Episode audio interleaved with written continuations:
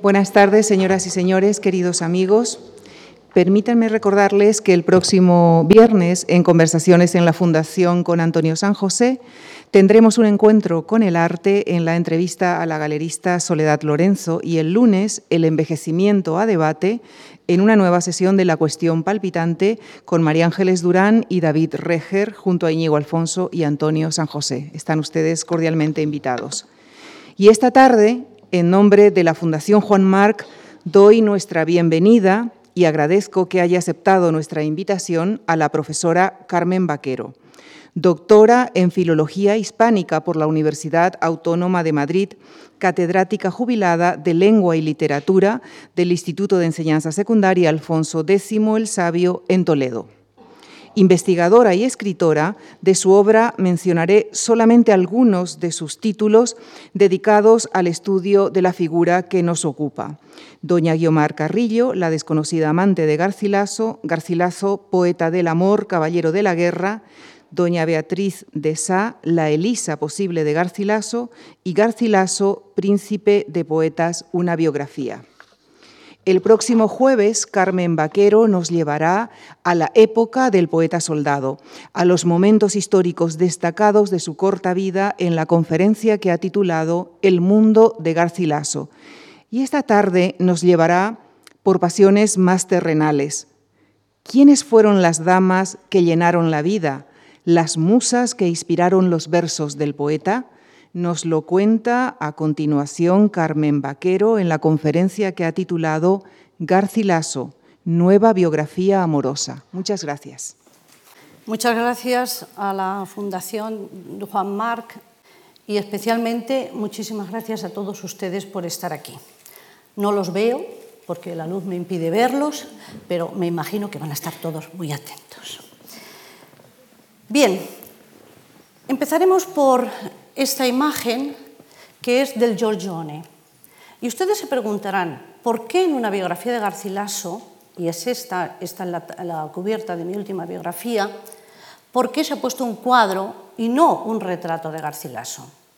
Sencillamente porque no existe. Lo hubo, hubo un retrato de Garcilaso, pero no nos ha llegado. Y por lo tanto, todas esas imágenes de Garcilaso que circulan por ahí no son ciertas. La única verdadera es la de su sepultura, pero hay que tener en cuenta que se hizo bastantes años después de su muerte. No cabía, en ese caso, poner mmm, ningún retrato del poeta, porque, como les digo, los que se ven en la red y los que circulan por todos sitios son, es simplemente, posiblemente, el sobrino del poeta y no él mismo. Antes de comenzar, les voy a situar en Garcilaso de la Vega. Garcilaso de la Vega es un poeta español nacido en Toledo en torno a 1500 y ha pasado a la historia y al canon de la literatura por ser el que acomoda definitivamente los versos italianos, es decir, los endecasílabos, los heptasílabos, los sonetos, en fin, todas estas cuestiones italianas, impulsado, según la tradición, por un amigo que fue Juan Boscán, el gran poeta barcelonés, que fue él el primero, el que empezó a escribirlos, pero dice que si no hubiera sido por Garcilaso, esto no hubiera llegado a nada.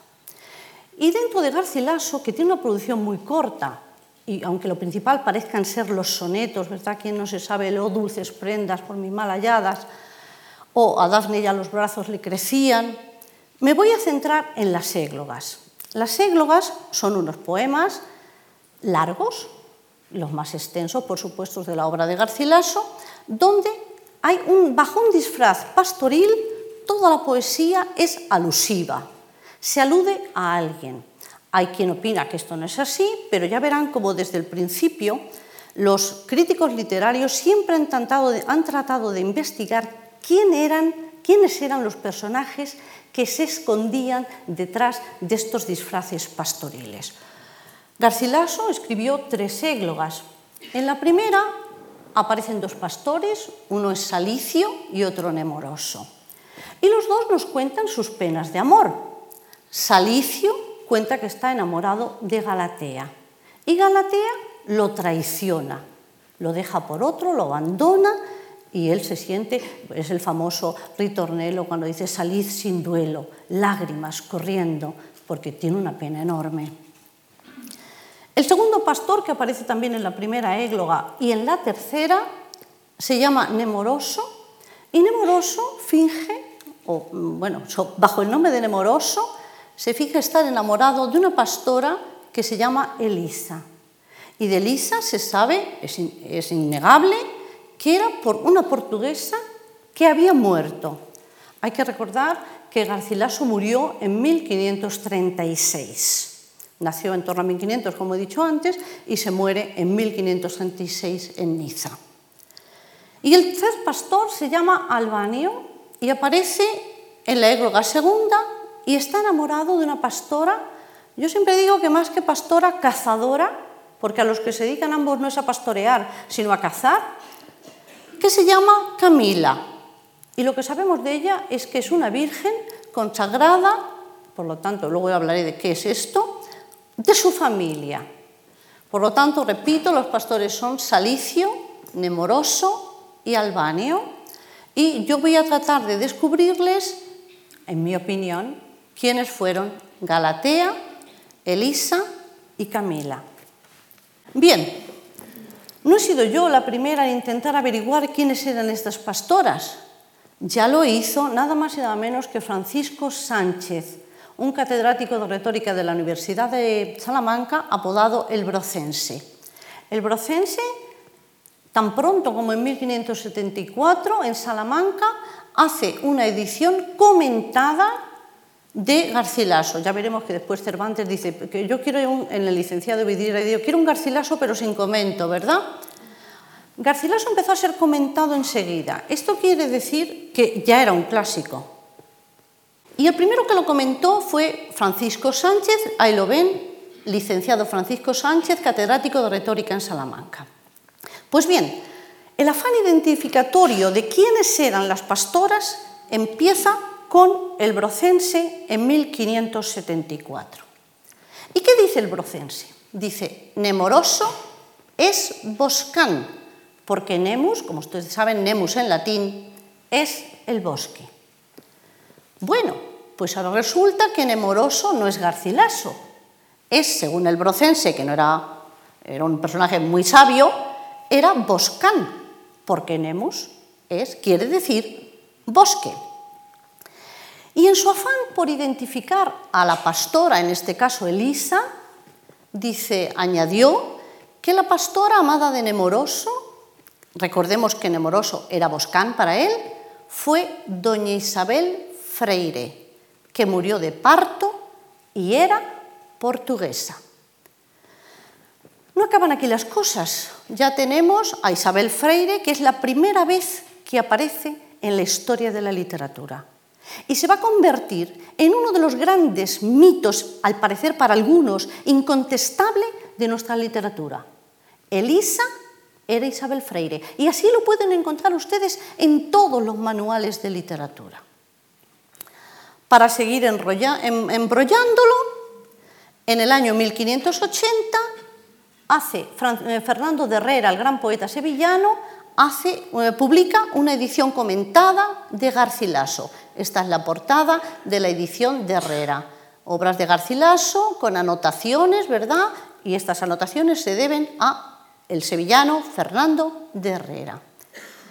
¿Y qué dice Herrera? Pues Herrera, hay quien lo tacha de que, se equivocó, de que era un loco. Yo pienso que no, yo creo que Herrera acertaba. Vamos a recordar la situación. Nemoroso es un pastor que llora a Elisa, que es portuguesa y ha muerto, al parecer de parto.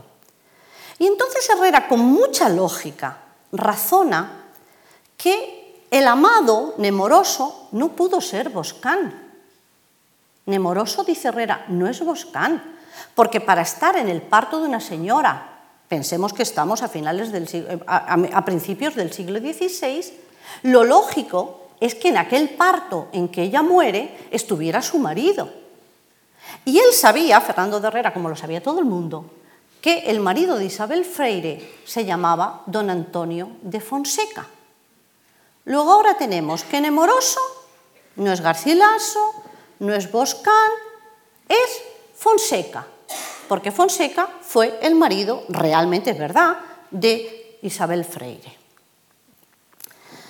Unos años más tarde, ya a principios del siglo XVII, hay un portugués, Manuel de Faría y Sousa, que rehace esto, edita las rimas de Camoens y al editarlas habla de Garcilaso y dice, no, aquí hay una cosa que no está clara. Yo creo que Nemoroso y Salicio son los dos Garcilaso. Y por lo tanto, eh, él sigue diciendo que están enamorados de tanto Nemoroso como Salicio de Isabel Freire. Y ahora aquí viene mi pregunta.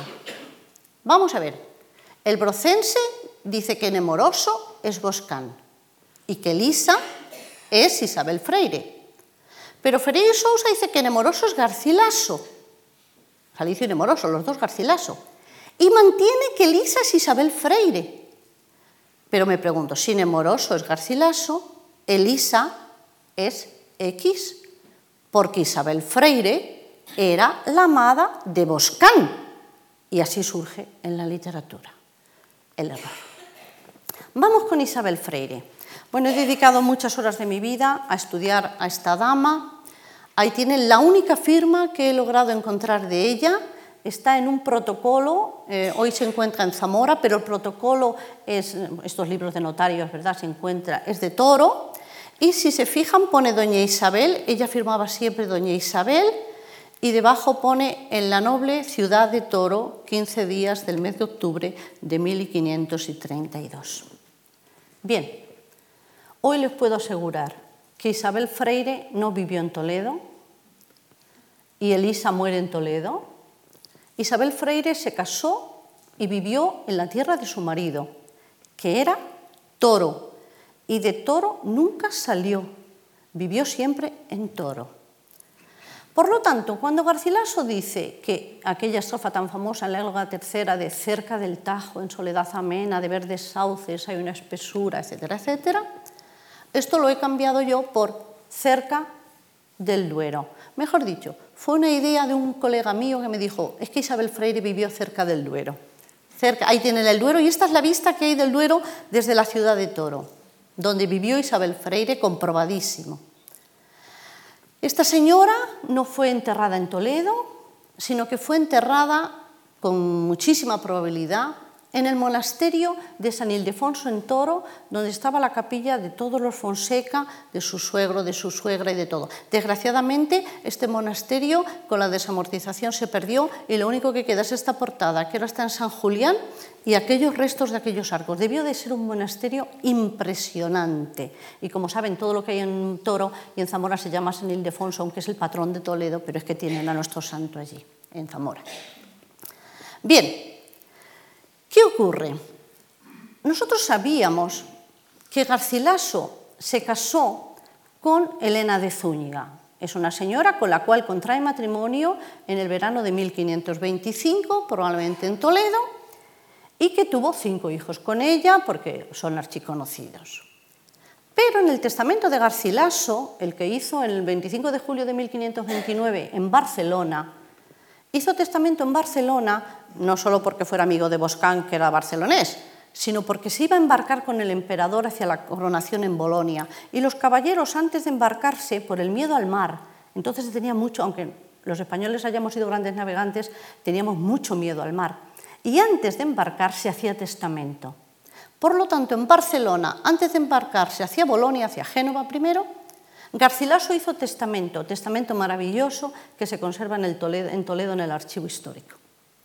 Y en él, después de citar a sus hijos legítimos, ya al final dice, don Lorenzo, mi hijo, sea sustentado en alguna buena universidad y aprenda ciencias de humanidad hasta que sepa bien en esta facultad.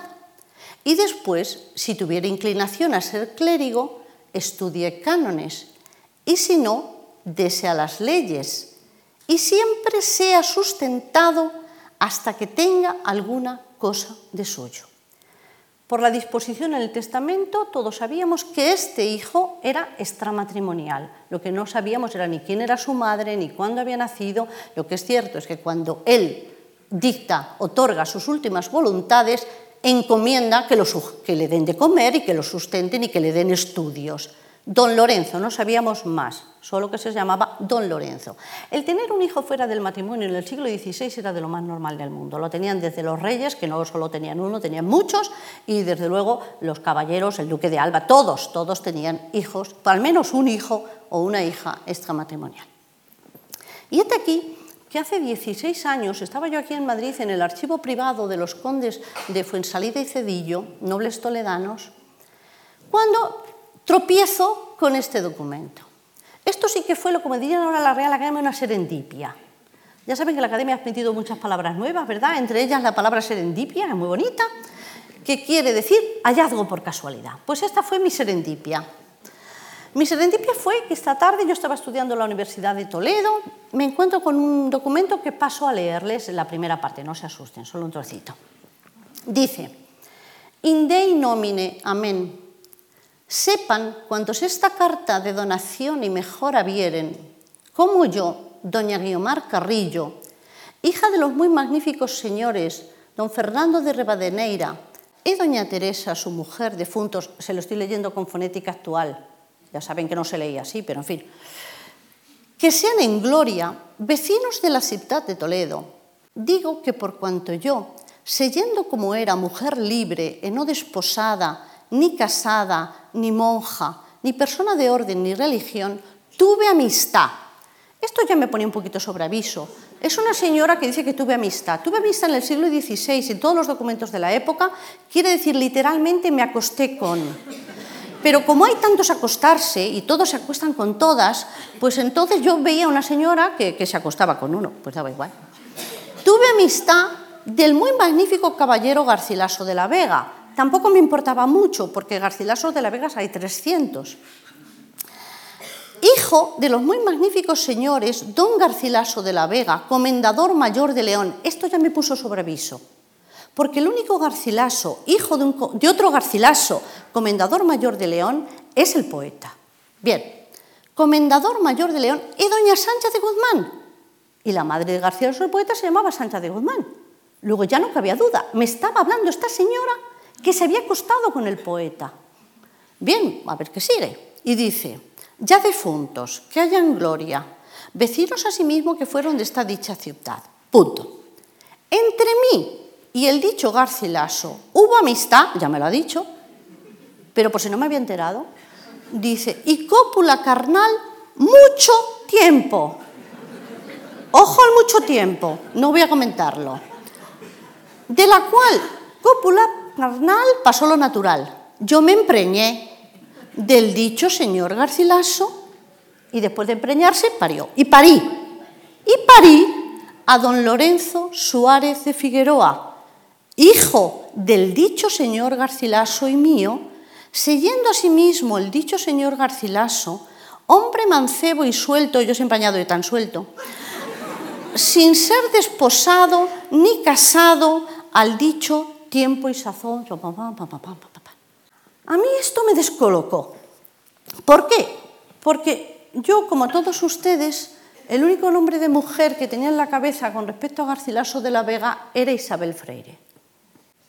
Y de repente me aparece esta señora que dice ser de Toledo y que además ha tenido relación carnal durante mucho tiempo con el poeta Garcilaso. Ni que decirles tengo que inmediatamente me puse a averiguar quién era esta señora y descubrí que Guiomar Carrillo pertenecía a una de las cinco familias más importantes de Toledo desde finales del 15 y el 16 que eran los Zúñiga, los Ayala, los Silva, los Rivera y estos, los Rivadeneira. Este es un escudo, para que lo vean bien, el escudo de los Rivadeneira, porque venían de Galicia, por eso tienen las conchas, ¿verdad? Y el mar. Y aquel es el único escudo que he encontrado verdaderamente de ellos. Está muy desgastado, está en piedra y me lo proporcionó un, estudioso de Novés, de un pueblo. Bien, los Rivadeneira fueron magníficos señores, eran mariscales, el abuelo tuvo una importancia tremenda en época de Enrique IV, el padre de Guiomar llegará a ser regidor de Toledo, y estos señores habían erigido una fortaleza preciosa, preciosa. Hoy desgraciadamente destruida por un rayo. Esto aconteció ahora como 15 años. Un rayo cayó y se cayó todo ello, pero es una fortaleza preciosa en el lugar de Caudilla, que es una aldeíta chiquitita, muy cerca de Torrijos. Tenían un castillo precioso, tenían muchas tierras por esa zona de Torrijos, y en Toledo los padres de Guiomar Carrillo vivían en la parroquia de Santa Leocadia. Si alguno de ustedes ha leído alguna vez la biografía de Garcilaso, verán que Garcilaso en su testamento dice 40 veces que él es parroquiano de Santa Leocadia. Pues bien, la familia de Guiomar Carrillo vivía en la parroquia de Santa Leocadia y más concretamente en lo que hoy llamamos Plaza de las Capuchinas. En el edificio que actualmente ocupa eh, las capuchinas, que ya no son capuchinas, ahora son carmelitas, pues ahí tenía la casa Guiomar Carrillo, es decir, vivían como unos 100 metros, bueno, no llegan, 50 metros, Garcilaso y Guiomar. Desde siempre pensé que Guiomar era Galatea. Salicio es Garcilaso y ella es Galatea. ¿Por qué? Porque a mí Guiomar desde el primer momento me dio el tufo de que era una mujer muy libre, como había muchas ¿eh? en el siglo XVI, no nos pensemos que eran gazmoñas como luego vendrán, no, no. Estas eran mujeres muy, muy libres y además me basaba en algo tan elemental como la égloga primera. En la égloga primera, Galatea está viva y Garcilaso le recrimina estando ella viva, aunque ausente de Toledo. No está en Toledo, pero él le recrimina y le dice, tu dulce habla en cuya oreja suena. Tus claros ojos, ¿a quién los volviste? ¿Por quién tan sin respeto me trocaste? Tu quebrantada fe, fe quería decir promesa de fidelidad. O sea, le había dado ella promesa de serle fiel. Y dice Garcilaso, tu quebrantada fe, ¿do la pusiste? ¿Cuál es el cuello que como en cadena de tus hermosos brazos añudaste?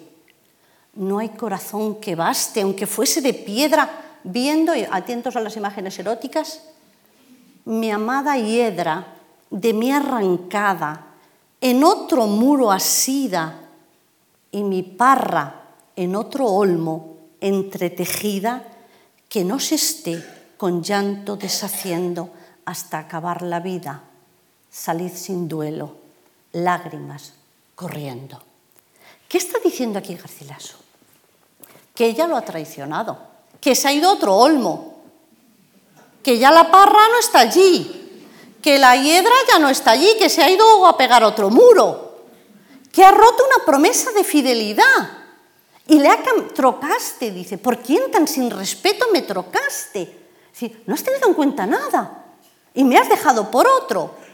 Yo pensé siempre que Galatea era Guiomar y así lo dije en una charla que di en un pueblo de Toledo. Cuando salí de esa charla, ya muy de noche, se acercaron a mí unos jóvenes y me dijeron, tiene usted razón. Em, yo me quedé sorprendidísima. Digo, ¿por qué tengo razón? Dice, porque es verdad que lo traicionó.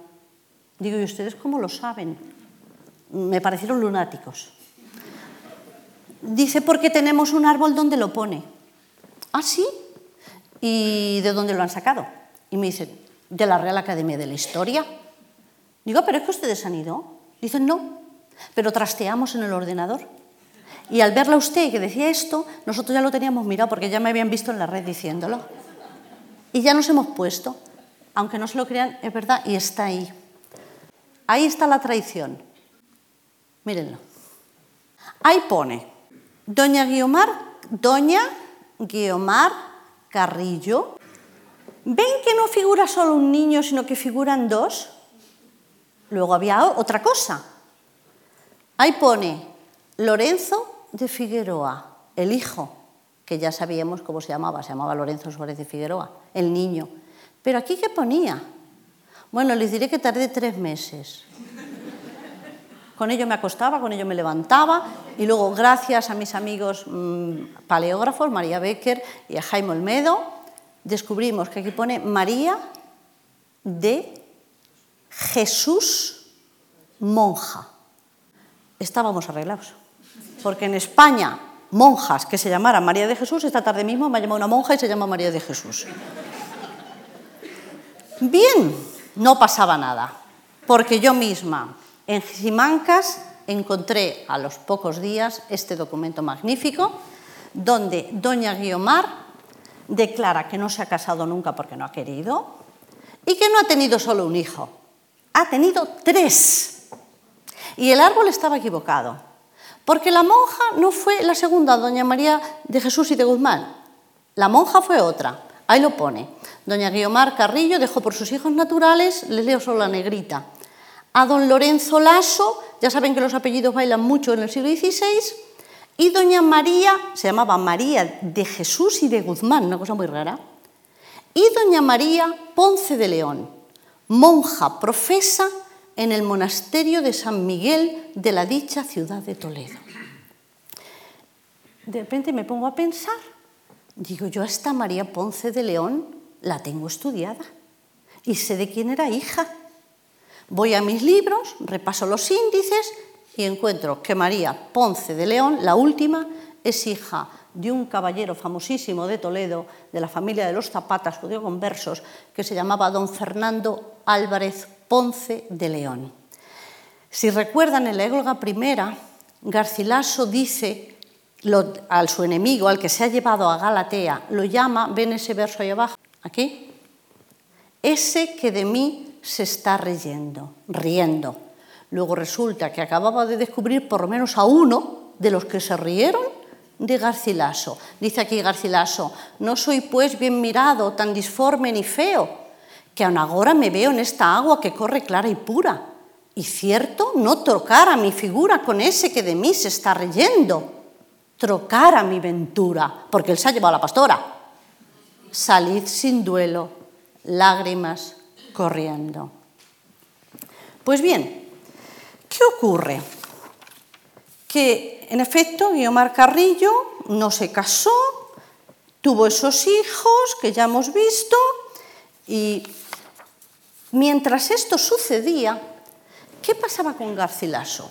Garcilaso se había casado ya en 1525, como les he dicho antes, con doña Elena de Zúñiga, una dama de Burgos, dama de la reina Leonor de Austria, la hermana de Carlos V. Y esta es, mm, esto ha sido casi milagroso encontrar esta portada. Esta es la portada del palacio de la familia de Garcilaso, desgraciadamente hoy desaparecida, que gracias a un pintor, Ricardo Arredondo, un pintor navarro afincado en Toledo a principios del siglo XX, pintó la fachada y la tenemos Luego, esta es la fachada, la portada del Palacio de los Lasso de Guzmán. Como Garcilaso no tenía casa propia, la tendrá mucho más tarde, vivían aquí juntos. Su madre, doña Sánchez de Guzmán, que ya estaba viuda, Garcilaso y su esposa. Y aquí nacerán sus primeros hijos.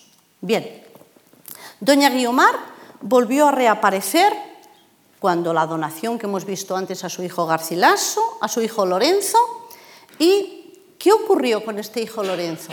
Bueno, después de mucho investigar, en el archivo de Indias en Sevilla localicé un documento maravilloso donde se explica claramente que ese hijo que tuvo con Guiomar Carrillo mató a un hombre en Aranjuez, a un guardia de caza, tuvo que salir huyendo de España, se marchó a, lo que, a la isla española, o en la República Dominicana, también estuve en la República Dominicana investigando, y allí le cortaron la cabeza.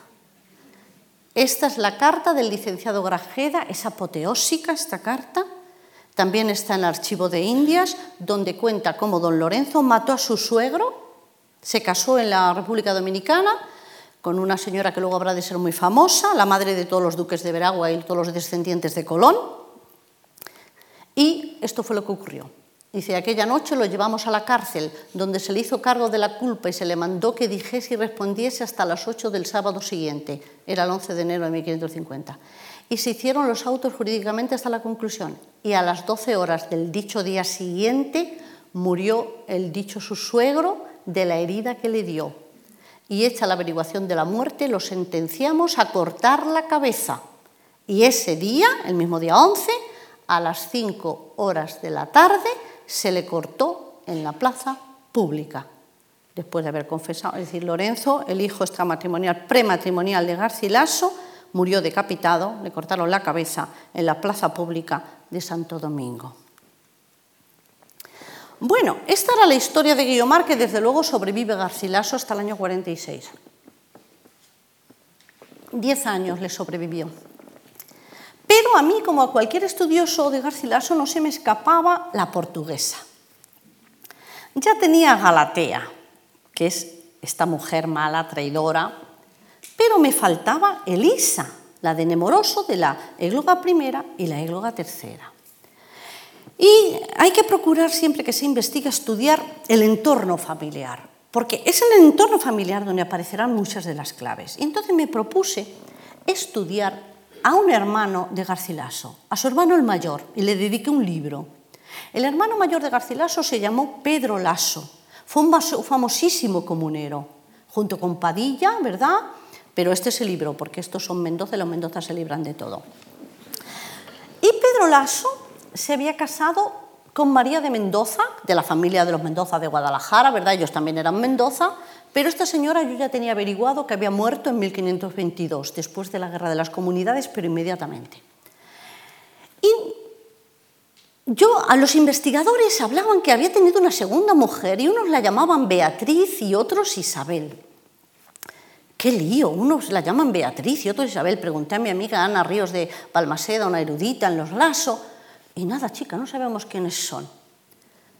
Y nos vinimos aquí a Madrid, al Archivo Histórico Nacional, y encontramos el testamento de Pedro. Y Pedro nos explicaba en el testamento del año 54 que él se había casado tres veces. La primera con María de Mendoza, ya lo sabíamos, la segunda con Beatriz de Sá, y la tercera, que había muerto, dice que había muerto, y la tercera, que estaba viva, que se llamaba Isabel de Sá. ¿Y qué relación tenían estas señoras? Primero, eran portuguesas, por el apellido si lo parecían, pero eran tía y sobrina, primas. ¿Qué relación tenían estas señoras? Bien, en el Archivo Diocesano de Toledo descubrimos el testamento de la tercera esposa. Y este nos iba a dar unas pistas capitales, porque decía que estas señoras venían de la isla de San Miguel en las Azores que allí en la iglesia, esta es una de las preciosas iglesias de las Azores, aquellos los lagos de las Azores tan bonitos, de la isla de San Miguel, que allí estaban enterrados sus padres y que doña Beatriz, su hermana, para la cual encargaba misas, había muerto ya hacía mucho tiempo y ella le encargaba unas misas. Por lo tanto, eran de las Azores. Ni que decirles tengo que cogí un avión y me marché a las Azores. Pero en fin, antes de ir a las Azores, dije, tengo que releer a Sá de Miranda, porque Sá de Miranda es el poeta portugués equivalente a Garcilaso en España, que era amigo suyo, que lo conocía muy bien, y releyendo la égloga de Moroso, Sá de Miranda en el año 37, es decir, al año de morir Garcilaso, lamentando su muerte, escribe una égloga que titula Nemoroso y tiene una parte que la titula En la muerte del pastor Nemoroso, Laso de la Vega. Nemoroso es Garcilaso. Para Sá de Miranda, Nemoroso es Garcilaso. Y dice así, al muy antiguo aprisco de los lasos de Vega, por suerte el de los sas viste juntado. Si cae el mal pedrisco, abrigándose allega y canta en del pastor, huelga el ganado. Elisa, al tu cuidado, que acá tanto plañiste, por muerte hay suerte, falta, plañéndola en voz alta. ¿Quién no plañó después do la huiste? ¿Y qué dice aquí esa de Miranda? que los lasos de la Vega se han unido a los sas, apriscos que decir familias en lenguaje pastoril. Pues yo ya sabía que Pedro Lasso se había casado con las sas y sabía que Nemoroso Lasso era de la familia de los Lasso, Garcilaso era de los Lasso. Y a continuación el único nombre de mujer que aparece es Elisa. Luego Elisa no sería de la familia de los Sas, porque si se han unido las dos familias y habla de Garcilaso, que es memoroso, y habla de Lisa, y se refiere solo a dos familias, los Lasso y los Sas, sería esta. Y además dice que ha muerto, que ella está muerta y que él la cantó. Para mí esto era una pista fundamental. En las Azores en el archivo de Ponta Delgada, descubrí a un historiador portugués, que yo no lo conocía, se llamaba Gaspar Frutuoso, que escribió mucho de las familias portuguesas. Y dice de esto, enseguida la encontré a doña Beatriz. Doña Beatriz de Sá fue dama de palacio en tiempos del rey don Manuel, la cual doña Beatriz se crió con el rey don Joao III y marchó con la princesa Isabel de Portugal cuando casó con el emperador Carlos V. Y en el camino, siendo ella muy privada de la princesa, don Pedro Laso de la Vega, el que participara en las comunidades de Castilla, andando fuera de la gracia del dicho emperador, que por aquella circunstancia le había requisado su hacienda y alcaidías y todo su señorío, viendo que por la privanza de doña Beatriz le podría ser devuelto, pensó casar con ella, lo cual se efectuó y por ella le fueron tornadas las villas de Arcos, Batres y Cuerva y otras de las que antes era señor. Estando casada con él, se trajo con ella a su hermana doña Isabel, segunda hija de Gaspar de Betancourt, por dama de la emperatriz, y murió doña Beatriz sin tener hijos de don Pedro Lasso. Bueno, les diré, he estudiado a toda la familia, ella, las, las eran hijas de Gaspar de Betancourt y de Guiomar. Eh, y Bigmar de Sá, bueno, una familia muy famosa. Pero lo más curioso es que en el texto de Gaspar Frutuoso la llama, Gaspar de Frutuoso era un cura, un cura del siglo XVI, y la llama, se lo he puesto arriba en portugués y abajo en castellano, la llama a máis fermosa mujer que se achó en Portugal. Es decir, Beatriz de Sá era la mujer más hermosa que se halló en Portugal. Se vino, bueno, sé perfectamente que se casaron el 5 de febrero en la raya de Elba, porque eso ya lo ponen todos los cronistas portugueses, y que se trajo de, de allí a su hermana Isabel. Luego, tengamos muy en cuenta este rasgo de que era una mujer hermosísima. Inmediatamente pensé que la tendrían que haber cantado los poetas portugueses. Fui a García de Resende, al cancionero. García Resende es un gran recopilador de canciones y de autor de un cancionero en Portugal a principios del siglo XVI. Habla de Beatriz de Sá y dice, se lo traduzco, de otra hermosa mujer que allí nació en una isla, no digo más sino ser una grande maravilla. Y con esta maravilla se casó Pedro Lasso en la frontera, porque estaba, su cabeza corría riesgo, en la frontera de Portugal. ¿Qué pasó?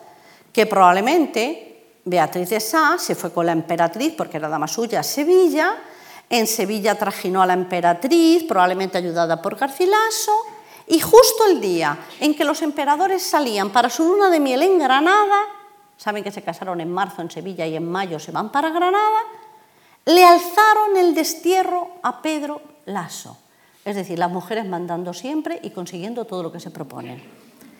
El emperador dijo que por la presente se le alzaba el dicho destierro para que pudiera, tenía pena de muerte ¿eh? Pedro Lasso por su participación en las comunidades, para que pudiera estar y andar por todas las otras ciudades, villas y lugares de estos reinos españoles, exceptuando la corte y la ciudad de Toledo con cinco leguas alrededor. Bien, esto quiere decir que tan pronto como en mayo de 1526, Pedro Lasso ya pudo venir e instalarse en cualquiera de sus dos señoríos, tanto Batres, que es un castillo aquí muy cerquita de Madrid, muy cerca de Navalcarnero, como en Cuerva, que es un pueblo de su señorío, muy cerca de Toledo, y los dos a cinco leguas, qué casualidad. Luego le dejaban ir a sus señoríos. Bien, ¿qué ocurrió con Beatriz de Sá? Lo que está claro es que esta portuguesa se murió. Y se murió en Toledo. Y Garcilaso lo explica en la Égoga primera, hablando de Lucina. Lucina era la diosa mitológica de los partos. Lo dice en el segundo verso. Lucina, la señora está pariendo. Y Garcilaso cuenta, verte presente ahora me parece en aquel duro trance de Lucina, es decir, estaba pariendo. Y aquella voz divina con cuyos son y acentos a los airados vientos pudieran amansar, que ahora es muda. Me parece que oigo que a la, a la cruda, inexorable diosa demandabas en aquel paso ayuda. Y tú, rústica diosa, ¿dónde estabas? Es decir, no la ayudó la diosa. Y más adelante añade, y tú, ingrata, refiriéndose a la diosa, riendo, dejas morir mi bien ante mis ojos. Luego la portuguesa se había muerto probablemente en Toledo, en esa portada, dentro de esa portada que les he enseñado, y cómo había muerto de un parto. Bien, sigamos. En la égloga tercera, Garcilaso hace que la ninfa Elisa declame su propio epitafio y dice así, es como si lo hubiera escrito ella. Observen que tengo destacado Monte Cavernoso, que indudablemente es Toledo, y luego destaquen lo de Mar de Lusitania, ¿verdad? Por otra cosa. Vamos a ver lo que dice Elisa. Elisa soy, en cuyo nombre suena y se lamenta el Monte Cavernoso, Toledo, testigo del dolor y grave pena en que por mí se aflige nemoroso y llama Elisa. Elisa, a boca llena, responde el Tajo, Toledo, y lleva presuroso al mar de Lusitania, donde había nacido Beatriz de Sá, en medio del océano, en el mar que se conocía entonces como el único mar de Lusitania, las Azores. Y lleva presuroso al mar de Lusitania el nombre fío mío, donde será escuchado. Yo lo fío. Para mí es indudable que el Monte Cavernoso es Toledo y el mar de Lusitania las Azores. Bien, ¿y cuándo murió Beatriz de Sá? Pues miren, yo tenía clarísimo que Beatriz de Sá se había muerto como muy tarde en 1531. ¿Por qué? Estaba publicado por Gallego Morel o todos los grandes investigadores de Garcilaso. Y Gallego Morel había dicho y había publicado un documento de enero de 1532, donde ya Pedro Lasso se estaba intentando casar con una prima que se llamaba Doña Mencía de Bazán, de la familia de los navegantes, ¿verdad? De don Álvaro Bazán, y Doña Mencía con él.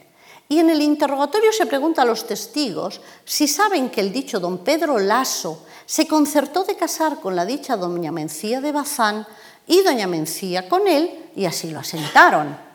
Como entonces no había divorcios y casarse por la iglesia solo se podían casar si estaban viudos, ¿qué tenía que deducir yo de esto? Que en enero de 1532 Pedro Lasso estaba viudo. ¿Y de quién podía estar viudo? Pues de Beatriz Sá, que era su segunda mujer, no cabía otra. Por lo tanto, ella tenía que haber muerto antes de esa fecha.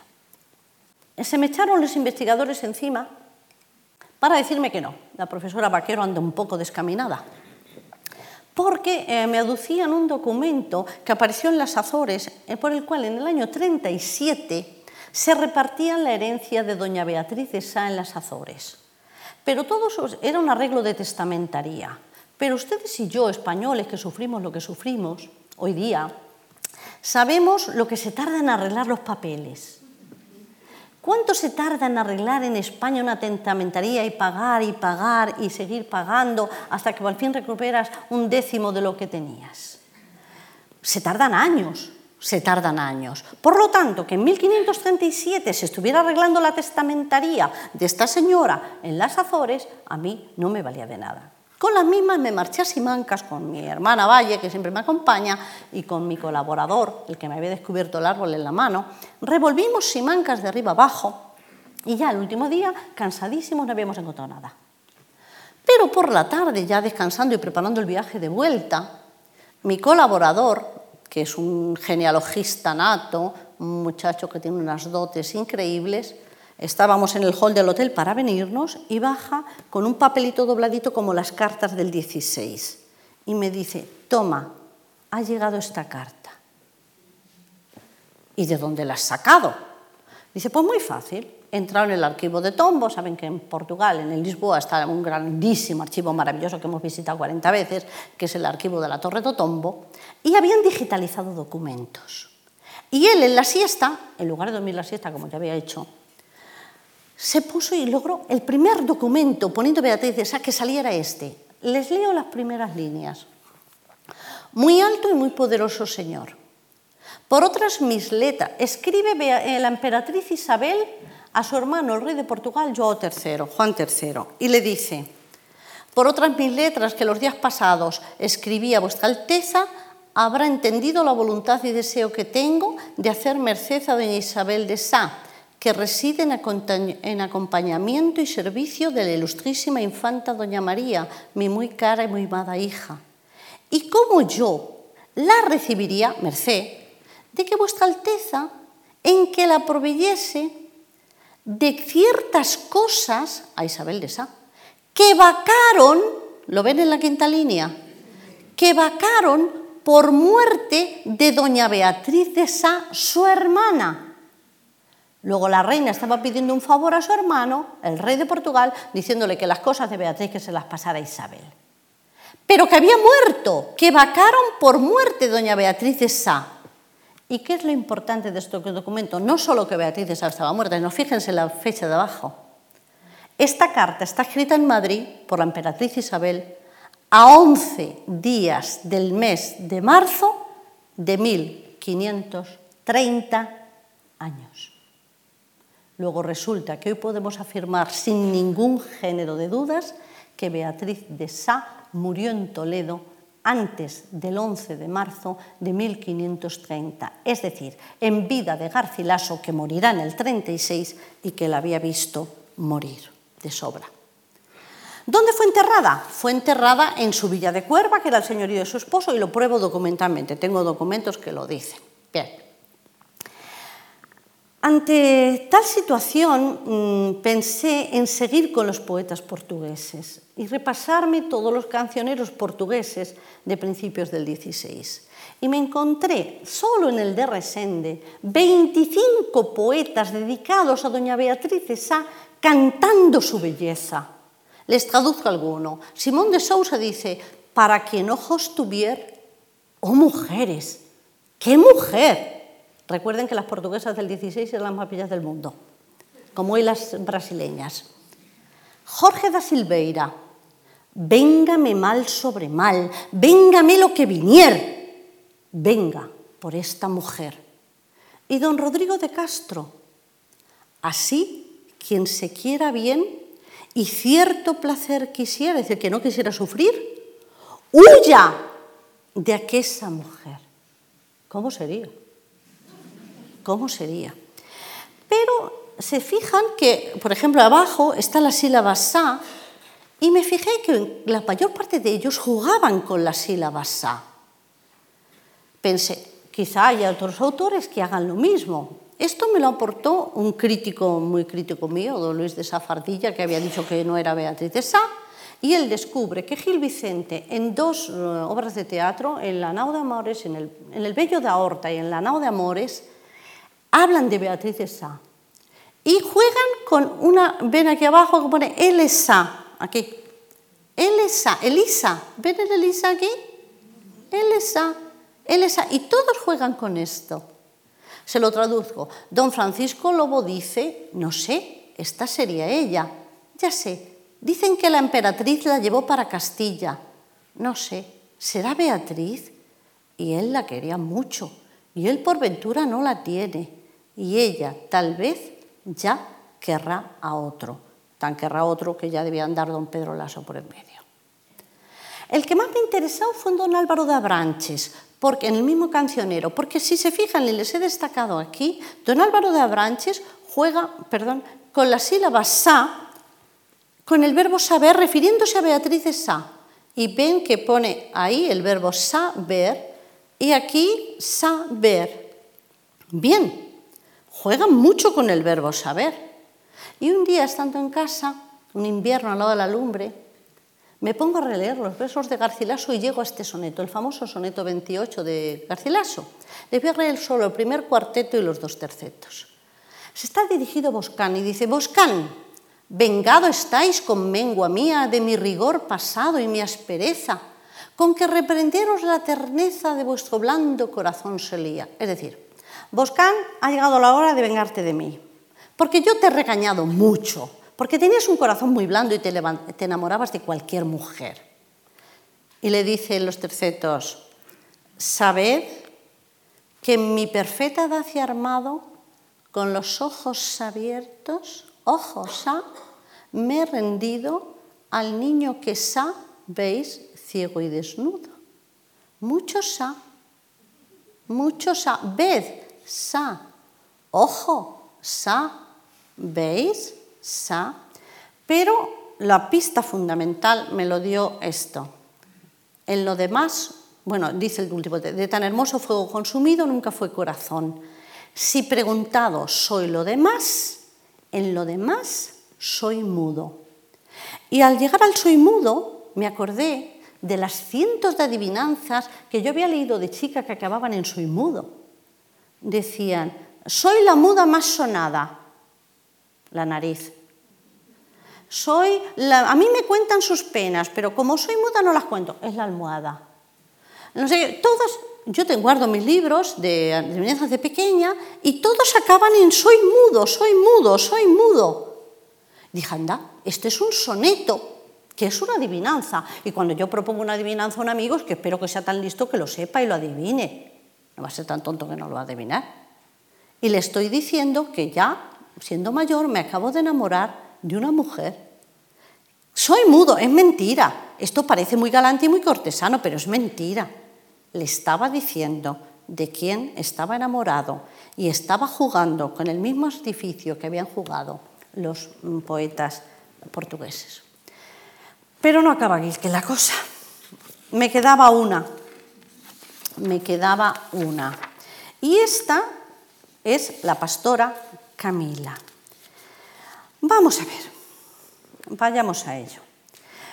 Nuestro poeta nació en Toledo y probablemente sus hermanos también. Y ahora les voy a hablar de la pastora Camila, el que yo creo que ahora fue el primer amor de Garcilaso.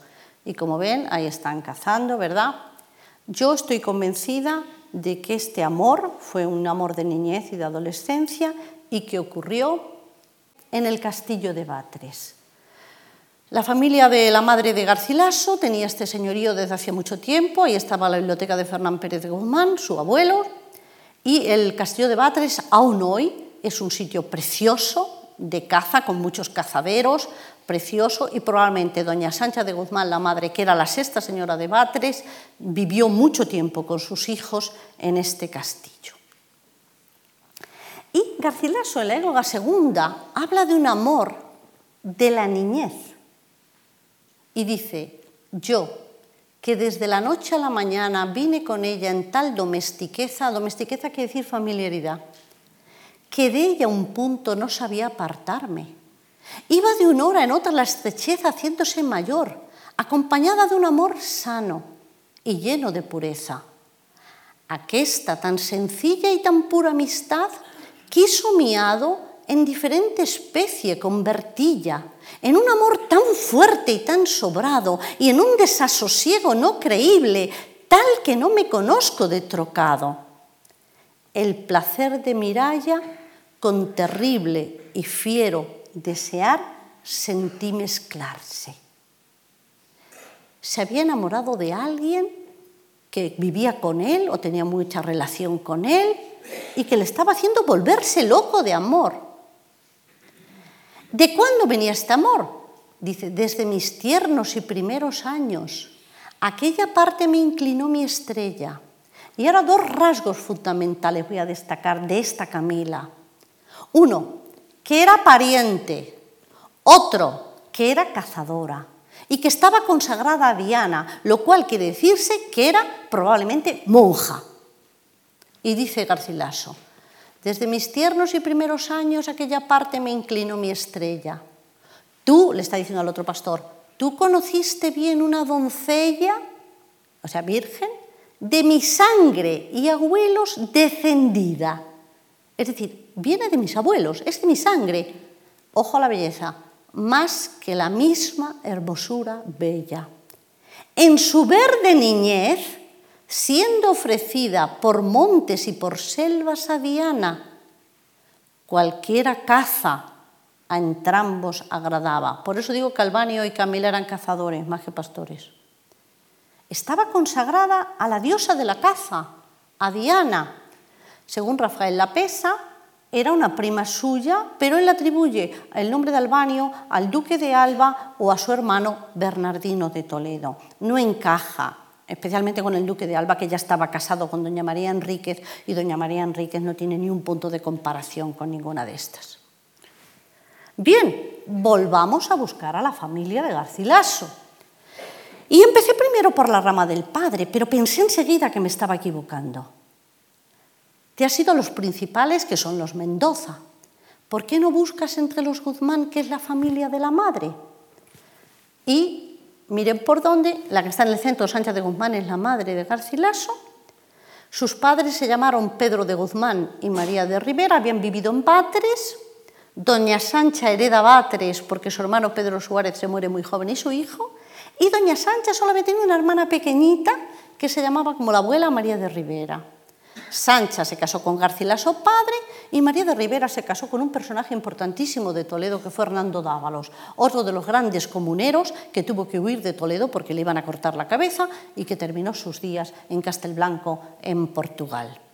Yo había hecho la biografía para el diccionario biográfico de Hernando Dávalos y había puesto, como era verdad, que no tuvieron hijos, porque María de Rivera y Hernando Dávalos en sus testamentos dicen que no tienen hijos. Amigo, era mentira. ¿Por qué? Porque ahora no era él, era ella. Ella había tenido una hija dentro del matrimonio, pero sin ser de su marido, extramatrimonial. Se llamaba Magdalena, la descubrí en Simancas, en otro documento, al principio no me llamó la atención, pero luego al ser eso de monja y de Toledo ya me llamó algo la atención. Vamos a apuntarla. En el año 74 decía que tenía 70 años, luego había nacido en el año 4. Y dice muchas veces que es hija de María de Rivera y sobrina de Sancha de Guzmán y que quiere mucho a sus primos. Y ya la clave me la dio definitivamente el testamento de doña María de Rivera, que lo encontré en el archivo de la Catedral de Toledo. Esta señora en su testamento dice que se llama María de Rivera, que es mujer de Hernando Dávalos, pero empieza a decir algo muy raro. Y es que se pasa todo el testamento diciendo que ella es una pecadora infame, que no tiene perdón de Dios, que ha cometido barbaridades. Vamos a leer algo. Ven en las quintas esta línea, pone, soy muy gran pecadora. Y con humillado y contrito corazón, como muy necesitada de su infinita misericordia del Señor, pide piedad y perdón de todos mis pecados, cuanto yo haya cometido por mis malos pensamientos, ojo, deseados y consentidos, y por mis vanas y malas palabras, y abunda más, y por mis feas, yo nunca había leído nada de esto, y por mis feas y abominables obras contra el acatamiento que debía a su divina majestad, y contra los preceptos de nuestra católica ley, y contra mis prójimos y mi propia alma. Yo en mi vida he leído un testamento donde se pongan de tan pecadoras. ¿Qué había ocurrido? Que esta señora, estando su marido de regidor o de corregidor por ahí, pues encontró un amor, ya está, y tuvo a su niña, a Magdalena, que le puso de nombre Magdalena de Guzmán. ¿Cómo era Camila? Pues fíjense cómo la describe Garcilaso. Dice, oh hermosura sobre el ser humano, oh claros ojos, oh cabellos de oro, oh cuello de marfil, oh blanca mano, más que la misma hermosura bella. Y no les traigo más textos, pero llega un momento a decir que cuando ella nació se rompió el molde. ¿Qué le pasa? Que se enamora como un loco y ella no le quiere. Dice ella, yo le quiero, pero no con el amor que él pretende. Lo quería mucho y ambos se dedicaban nada más que a cazar, a cazar. Y Garcilaso, el poeta albanio, decide tirarse por un barranco. Llega a un barranco de muy gran altura que prende sobre el agua y milagrosamente vino un golpe de viento y le impidió que se tirara al barranco. Menos mal porque si no nos hubiéramos quedado sin poeta. Él, otro día que la encuentra, la agarra porque hay casi como un intento de violación. Y ella intenta defenderse, bueno, se defiende como buena mujer. Y empieza a componer un cuento chino, que ha perdido un broche. Y le dice, mi prendedero de oro, si es perdido, oh cuidada de mí, mi prendedero, desde aquel valle aquí se me ha caído. Y le dice al baño, mira no se cayese allá primero, antes de aqueste, al val de la ortiga. En todas las ediciones que ustedes puedan manejar de Garcilaso, al llegar a Val de la Ortiga pone nota y pone lugar desconocido. Bien, yo como no me conformo con nada, hablé con mi colaborador, con este muchachito, con Juan José López Fuente, que es magnífico, Le dije, mira, vete al Instituto Geográfico o por internet y búscame Val de la Ortiga muy cerca de Báteres. Báteres está ahí arriba, a menos de 10 kilómetros. ¿Qué leen aquí? ¿Qué leen aquí? No hay uno, hay dos. Val de la Ortiga y Val de la Ortigas. Y esto está a 10 kilómetros de Batres. Luego, ¿dónde cazaban?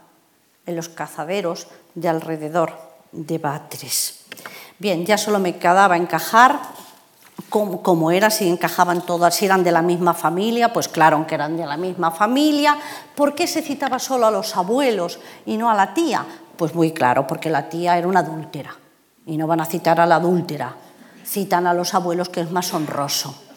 ¿Y de dónde viene Camila? Vamos a ver, la madre de Camila, la madre de Magdalena, en su testamento lo pueden comprobar, todos los diminutivos que usa para niños los pone Nico, Pedrico, eh, todo Nico. Magdalena en aquella época se escribía sin G, por lo tanto se escribía Madalena. Como era niña, ¿cómo la llamarían? Madalenica. ¿Quién pudo cuidar y criar a esta niña si doña María de Rivera con su marido no la podía tener en casa? Probablemente el marido no se enteró nunca. Pues si yo tengo una hermana y le ha pasado esto y soy la hermana mayor y estoy viuda, yo crío a la hija de mi hermana, como es lógico, y me la llevo a mi casa. ¿Cazaban en Batres?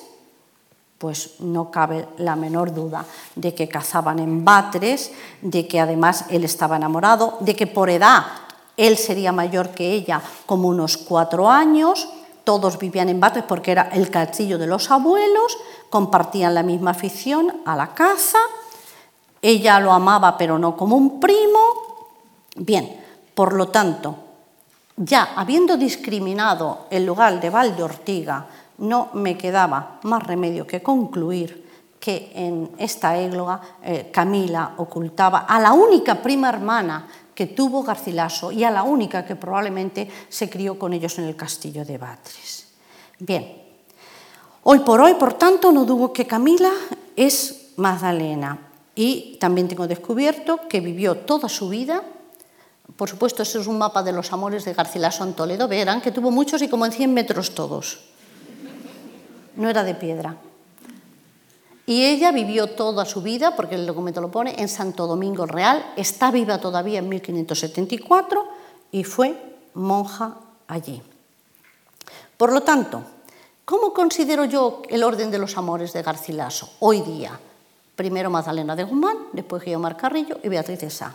Y les digo, la historia de Camila se desarrolló en el castillo de Batres y sus alrededores. En la vida real fue un capítulo amoroso sin final. Según Inés Azar, inconcluso, no tuvo desenlace, puesto que el poeta debió de continuar enamorado de su prima y la religiosa, sin corresponderle nunca, le sobrevivió. El segundo amor fue Guiomar Carrillo, que es esa amada infiel calificada por el poeta como mujer de condición terrible, falsa perjura, corazón malvado.